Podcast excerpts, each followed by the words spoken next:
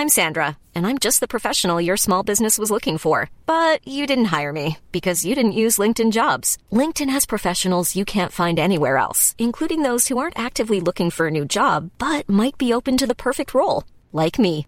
In a given month, over 70% of LinkedIn users don't visit other leading job sites. So if you're not looking on LinkedIn, you'll miss out on great candidates like Sandra. Start hiring professionals like a professional. Post your free job on linkedin.com/people today. O que significa a santificação do espírito? Segunda carta aos Tessalonicenses, capítulo 2, versículo 13. Comentário de Emaro Persona. E aqui ele fala mais coisa nesse versículo 13. Não fala apenas da nossa eleição desde o princípio para a salvação, mas fala em santificação do espírito. Em santificação do espírito. O que é isso? A palavra santificar significa separar. Então Deus nos, nos elegeu antes da fundação do mundo. Aí teve um dia em que o Espírito Santo nos santificou, ou seja, nos separou para ouvir a mensagem do Evangelho, a mensagem da verdade, da fé da verdade. Nos separou e nos proveu a capacidade de termos fé na verdade, que é o que fala o final do versículo 13. Isso acontece antes até da conversão. Não é uma santificação como aquelas que nós encontramos depois da conversão, mas é uma santificação antes da conversão, quando o Espírito Santo nos separou para escutarmos o Evangelho e aí crermos e então completarmos a salvação com ah, o selo do Espírito Santo. Cornélio, ele tinha sido eleito antes do final, antes do, do início do mundo. Ele não sabia disso. Aí de repente vem um anjo e manda ele ouvir o que Pedro tinha falado. Mas nesse momento, Cornélio já era um homem nascido de novo. O Espírito Santo já o tinha separado ou santificado para a verdade. Ele já tinha vida em si mesmo. Quando o Espírito Santo toca uma alma, ele incute vida, ele injeta vida nessa alma, porque sem vida nós estaríamos, continuaríamos mortos nos nossos delitos e pecados, portanto, inertes e insensíveis ao pecado. Às vezes a gente pergunta, puxa, como é que aquela pessoa fez aquilo não tem nem, nem consciência daquilo, vai dormir tranquila depois de praticar um crime, alguma coisa assim, porque ela não tem consciência, ela não tem, a, ela não tem vida ela continua morta nos seus delitos e pecados. Mas no momento que o Espírito Santo injeta vida numa alma, essa pessoa desperta. Desperta para sua condição terrível, horrível. E aí ela fica aflita. E aí então o Espírito Santo vai dar a ela a capacidade de escutar as boas novas do Evangelho, crer em Jesus, ser salva, ser selada com o Espírito Santo. E aqui então ele fala dessa santificação do Espírito que é diferente da, santificação de Hebreus 10.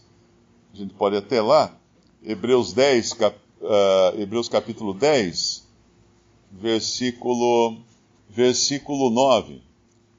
Versículo 8 primeiro. Como acima diz sacrifício e oferta e holocaustos e oblações pelo pecado não quiseste, nem te agradaram, os quais se oferecem segundo a lei, então disse, eis aqui venho para fazer, ó Deus, a tua vontade tira o primeiro para estabelecer o segundo, na qual vontade temos sido santificados pela oblação do corpo de Jesus Cristo, feita uma vez. Essa é uma santificação posicional agora, na qual nós somos colocados graças à obra de Cristo, graças ao sangue que foi derramado uma vez, de uma vez para sempre, para santificar uh, ou uh, limpar, ou purificar, uh, separar para Deus esses que são salvos. E tem uma outra santificação em João capítulo 17, na oração que o Senhor Jesus faz, ele diz assim no versículo 16, versículo 15: Não peço que os tires do mundo, mas que os livres do mal. Ele está se referindo, orando pelos seus discípulos, pelos que creem nele. Não são do mundo, como eu do mundo não sou, santifica-os na verdade. A tua palavra é a verdade. Agora é uma santificação que nós, o tempo todo, estamos sendo santificados por, com ela, por meio da aplicação da palavra em nós. que nos separa do mundo, que lava os nossos pés para tirar a poeira todos os dias uh, do mundo que se apega aos nossos pés. Essa é uma santificação constante na nossa vida como cristãos. Daí a importância da leitura diária, constante, da palavra de Deus, para estarmos o tempo todo separados em nossa mente e nossos corações desse mundo, uh, que o Senhor fala para nos livrar do mal na sua oração. Santifica-os na verdade. Na verdade. A tua palavra é a verdade. Por isso que nenhum cristão pode falar assim: eu já li a Bíblia, agora não preciso mais. Já leu, vai ter que continuar lendo agora. Vai ter que buscar mais e mais e mais conhecer a palavra da verdade. Mas tem uma coisa a mais que, que o Senhor Jesus fala nesse versículo, uh, nessa passagem de 2 Tessalonicenses 2, no versículo 14. Para o que pelo nosso evangelho vos chamou. Esse evangelho é o evangelho de Deus. É o evangelho que Paulo prega em Romanos. Quando ele começa a carta aos, aos Romanos, ele fala que ele recebeu, ele foi separado para o evangelho de Deus. E o evangelho de Deus é um evangelho que não só inclui a salvação do pecador, mas muito mais, inclui a glória de Deus e a glória de Cristo. E é interessante pensar quando ele fala, no, na continuação, ele fala: uh, o nosso evangelho vos chamou para alcançardes a glória de nosso Senhor Jesus Cristo. Que glória seria essa? Voltamos lá em, em João capítulo 17.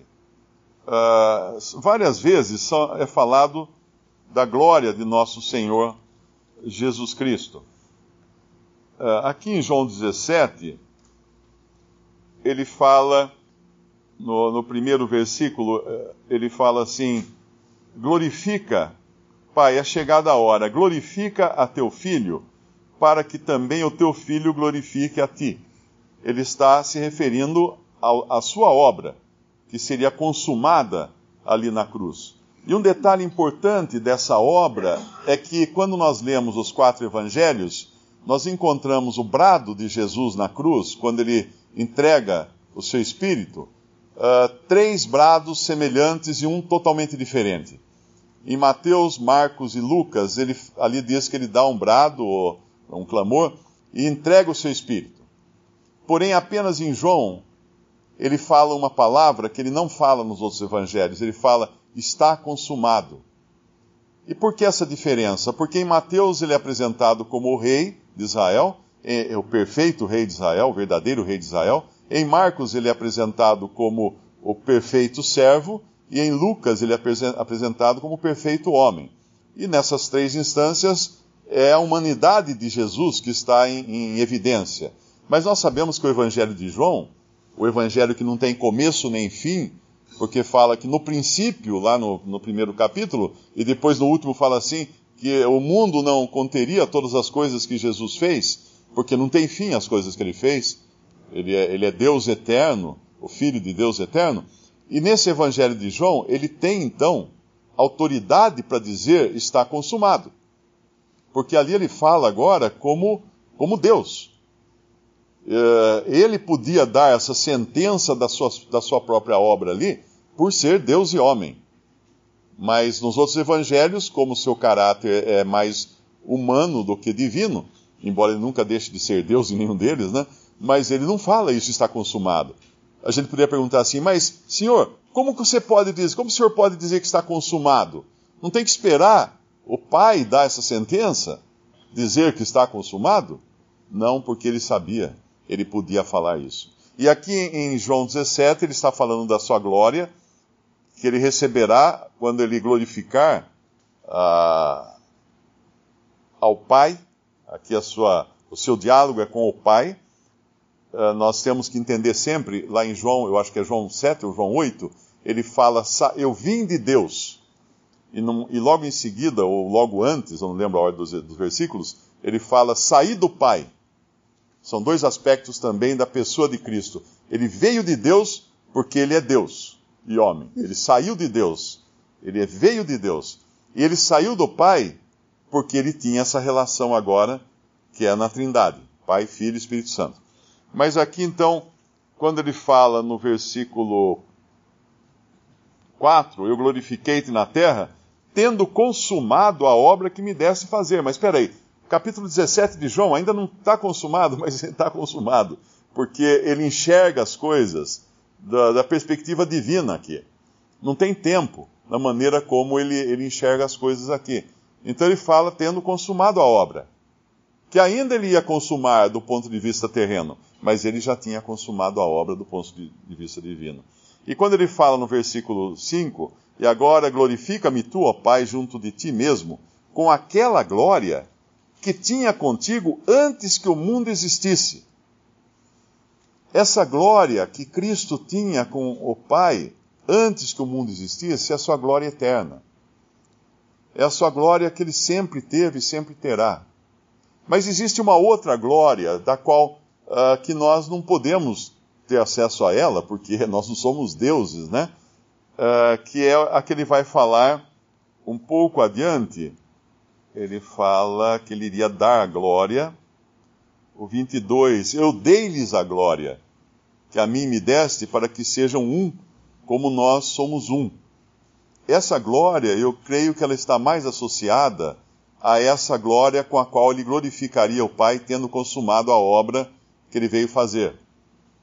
E no versículo 24, 23, ele continua: uh, Eu neles e tu em mim, para que eles sejam perfeitos em unidade, e para que o mundo conheça que tu me enviaste a mim e que tens amado a eles como me tens amado a mim. Uh, essa unidade o mundo não vai perceber aqui, porque realmente no, visivelmente, isso hoje é uma ruína à percepção da unidade. No versículo 24, Pai, aqueles que me deste, quero que onde eu estiver, também eles estejam. Na versão atualizada, diz assim: Pai, aqueles que me deste, quero que onde eu estou, também eles estejam comigo, para que vejam a minha glória que me deste, porque tu me has amado antes da criação do mundo. Então eu creio que existe essa diferença de glórias, não é? E essa glória que Cristo obteve ao consumar a sua obra na cruz e nos concede agora de ser participantes dessa glória, é uma glória que nunca mais irá se desvanecer, porque se isso acontecesse, o seu sacrifício se desvaneceria. E essa é também uma das seguranças que nós temos, que nós agora estamos nele e para sempre teremos glória em Cristo, assim como salvação perfeita e eterna, uma porque nós fomos escolhidos e, eleitos antes da fundação do mundo, outra porque nós recebemos aquela glória que está associada à sua obra consumada, que tem valor eterno também. Visite respondi.com.br. Visite também 3minutos.net.